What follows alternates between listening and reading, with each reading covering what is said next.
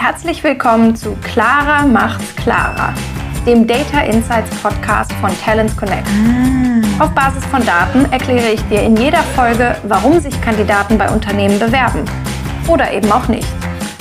Ich bin Clara Peters und freue mich, wenn dir auch in dieser Folge ein Licht aufgeht.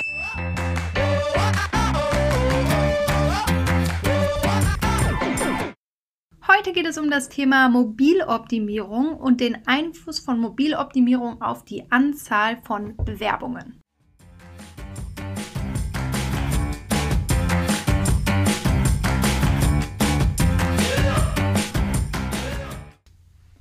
Wir kennen das aus dem Online-Shopping. Wenn ein Online-Shop ein angenehmes Browsing übers Handy ermöglicht und darüber hinaus auch der Kauf einfach und schnell übers Handy geht, ist die Wahrscheinlichkeit höher, dass ich erstens im Job browse und zweitens auch kaufe.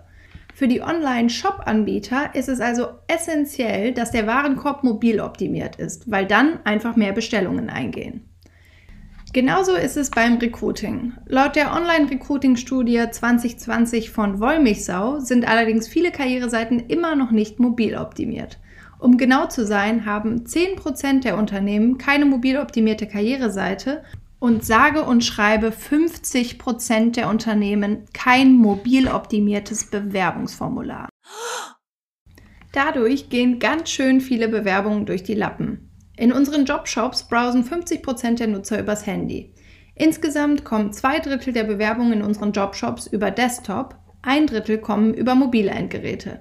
Das heißt, Unternehmen, bei denen Karriereseite und Bewerbungsformular nicht mobil optimiert sind, verschenken ein Drittel der Bewerbungen.